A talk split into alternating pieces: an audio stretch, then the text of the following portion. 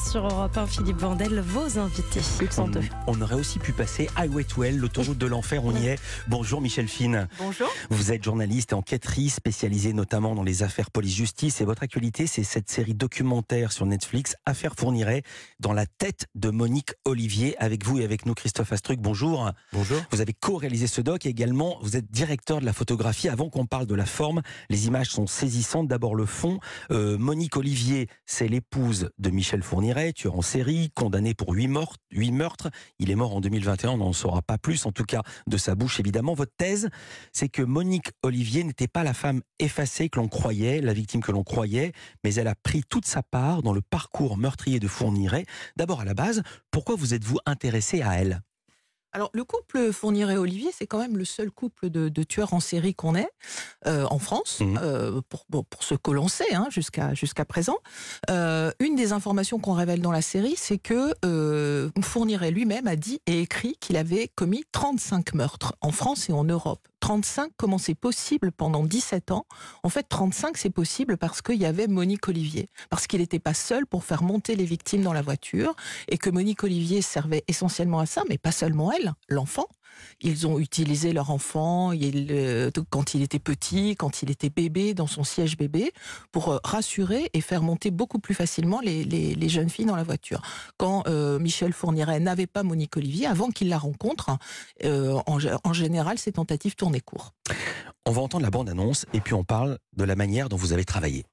Michel Fourniret, ce forestier français inculpé en Belgique pour des rapts de mineurs et des attentats à la pudeur, son épouse vient de l'accuser de neuf meurtres d'enfants et de jeunes filles.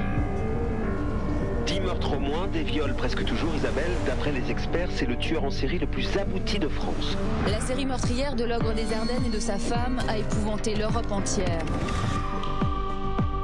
Fourniret aurait violé et tué des jeunes filles en France, en Belgique, avec un sadisme et une méticulosité extrême. La femme de Michel Fourniret se présente comme une femme soumise, qui a peur de son mari et qui n'a donc pas parlé jusqu'à présent. C'est une ménagère euh, qui aide à violer, qui aide à tuer, qui aide à enlever, mais le résultat c'est une ménagère.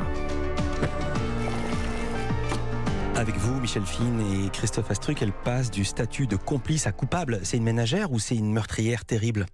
Alors, c'est une... Il y a une thèse dans le doc. Non, il n'y a pas une thèse. On donne des éléments et puis, puis chacun choisit. Il y a thèse et contre-thèse. On donne une grande place à son avocat hmm. euh, parce que c'est quelqu'un d'important. Alors moi, j'ai choisi, en voyant le doc, elle n'est pas la pauvre petite victime.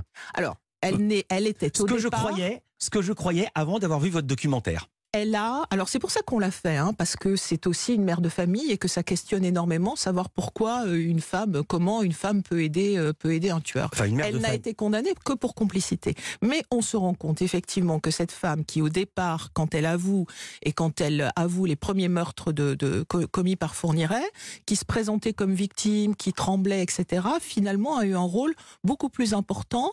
Et il y a des gens dans le documentaire qui disent que finalement c'est peut-être elle qui a pris la main et comme dit le procureur de Charleville-Mézières, lui n'était qu'un insecte vibrionnant euh, dans la toile, mais au centre de la toile, l'araignée, c'était elle. Est-ce que vous adhérez à ces propos du proc? Moi, je, en creusant le personnage, qui n'était pas évident parce que Fourniret prenait toute la lumière quand il était encore vivant, donc il faut aller vraiment chercher ce qui la concerne. Donc, creusant le personnage, on s'est rendu compte qu'elle était visiblement beaucoup plus intelligente que ce qu'on pensait, extrêmement intelligente, QI mmh. de 131, c'est pas rien, euh, et qu'elle était, qu'elle avait un côté extrêmement manipulateur. Euh, il y a des zones d'ombre, on aurait pu s'en apercevoir avant. Euh, ça fait froid dans le dos. On lit les lettres entre Monique Olivier et Michel Fourniret parce qu'elle elle lui écrit en prison. Il met une annonce dans je sais plus quel journal. Euh, il veut rompre la solitude. Dans le pèlerin. elle lui écrit. C'est pas rien, le pèlerin. Comment se fait-il que personne ne lise ces lettres et qui ça pose un problème quand il sort de prison Des lettres qui parlent de meurtre, de virginité à prendre et j'en oublie. Alors parce qu'il y en a des dizaines, il y a 700 pages en tout échangées en. Mais le courrier des prisonniers n'est pas lu. Si, mais euh, le, courrier est tellement dense mmh. hein, et difficile à lire qu'ils l'ont pas vu. Bah non, parce que Fourniret, il écrit, c'est des lettres et des lettres, c'est une petite écriture penchée, il écrit dans la marge, il écrit partout, donc c'est quasiment illisible. Et eux, ils ont mis au milieu de tout ça une espèce de pacte criminel. Euh. Avec quel point de vue, Christophe Astruc, euh, vous avez mis cette affaire en image? La difficulté, c'est d'abord de commencer par enregistrer les témoignages de, des témoins, notamment des familles des victimes, des policiers, des avocats, et on se retrouve parfois avec un récit d'une violence euh, inouïe. Donc il faut chercher des façons de la rendre acceptable pour porter ce récit. Donc on s'est par exemple appuyé sur la forêt des Ardennes, qui a été un mmh. témoin de cette histoire, qui a un décor euh, assez incroyable, parfois extrêmement beau, parfois absolument mystique et terrifiant dans une nappe de brume. Mmh. Donc voilà, on s'est appuyé sur des éléments comme ça de, décor très forts. Voici pourquoi je disais que c'était glaçant, c'est que euh, parfois les images sont tellement dures dans des documentaires qu'on est obligé de mettre un récit, mais là parfois même le récit lui-même est extrêmement dur. On entend le son de la voix de Monique Olivier dans une conversation avec son avocat, pardon de la question, est-ce que c'est légal? Est-ce qu'elle était au courant qu'elle était enregistrée? Question à tous les deux. Évidemment. Bien sûr. Mm. Euh, on, l'a, on l'a, on l'a proposé à l'avocat, qui a posé la question à Monique Olivier, qui a réfléchi et qui a accepté, parce qu'elle voulait dire qu'elle aidait la justice, que euh, non, elle, elle, ne sait pas où est le corps d'Estelle Mouzin. C'était le message qu'elle voulait délivrer. C'était intéressant d'entendre Monique Olivier. Je note que le sujet est extrêmement sensible. Habituellement, il y a un documentaire, on choisit les extraits qu'on préfère et on les met à l'antenne. Et là, Netflix nous a dit non, vous, vous ne pouvez pas. On peut prendre que des extraits choisis par vous. Donc on voit que c'est très, très, très sensible. Combien de mois d'enquête Combien de personnes témoignent Et comment vous les avez convaincus de témoigner?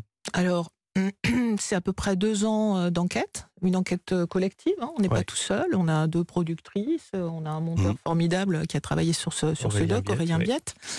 Euh, combien de personnages interviewés une, trentaine à peu près une trentaine. Il y a des familles de victimes qui sont opposées à votre projet, notamment la maman d'Elisabeth Brichet, qui est une jeune fille disparue le 20 décembre 89. Euh, On va retrouver son corps 15 ans plus tard enterré. Marie-Noël, la maman, elle raconte ça à l'Union. Euh, c'était le 20 février. Elle dit J'ai été sollicitée par la réalisatrice en 2020, donc j'imagine que c'est vous, pour participer à un projet Netflix concernant l'affaire Fourniret en général. Après quelques discussions, j'ai compris que ce projet utiliserait la souffrance de nos enfants et celle d'Elisabeth en particulier pour disséquer une fois de plus et pour une plus large audience la personnalité perverse de Monique Olivier. J'ai refusé de participer à ce projet. Que lui répondez-vous? Que lui avez-vous dit? Alors, euh, je, lui ai dit que c'était son choix. Enfin, c'est pas moi hein, qui l'ai mmh. vu, c'est une autre euh, réalisatrice, mais c'est le choix des familles de victimes en fait. Il faut leur laisser le choix. Certaines, une fois que l'affaire est passée, ferment la porte et verrouillent tout parce que c'est extrêmement difficile. Et certaines acceptent de parler pour telle ou telle raison. Celles qui nous ont parlé voulaient nous expliquer que pour elles, Monique Olivier, elles ont senti que c'était la plus coupable. Il y avait des mères de famille qui voulaient voir Monique Olivier au, procès, la voir les yeux dans les yeux en lui disant comment vous mère de trois enfants, avait pu tuer nos enfants. Les, les, les, les familles, c'est leur choix. Ceux qui veulent, ils veulent. Ceux qui veulent pas. Selon vos informations, selon vous, ce que vous connaissez du personnage, est-ce que Monique Olivier nous écoute depuis sa prison? J'en sais rien, je suis pas sûre que. Est-ce qu'elle a vu la série je, Netflix Je suis pas sûre qu'elle est Netflix. Non, je suis pas certain. En tout cas, on a la radio en prison. Peut-être qu'elle nous écoute. Euh, j'informe, donc je vais rappeler, non, avant d'informer, je vais rappeler que ça s'appelle Affaire Fourniret dans la tête de Monique Olivier. C'est signé Christophe Astruc et, Michel Fine. Merci d'avoir été avec nous en direct.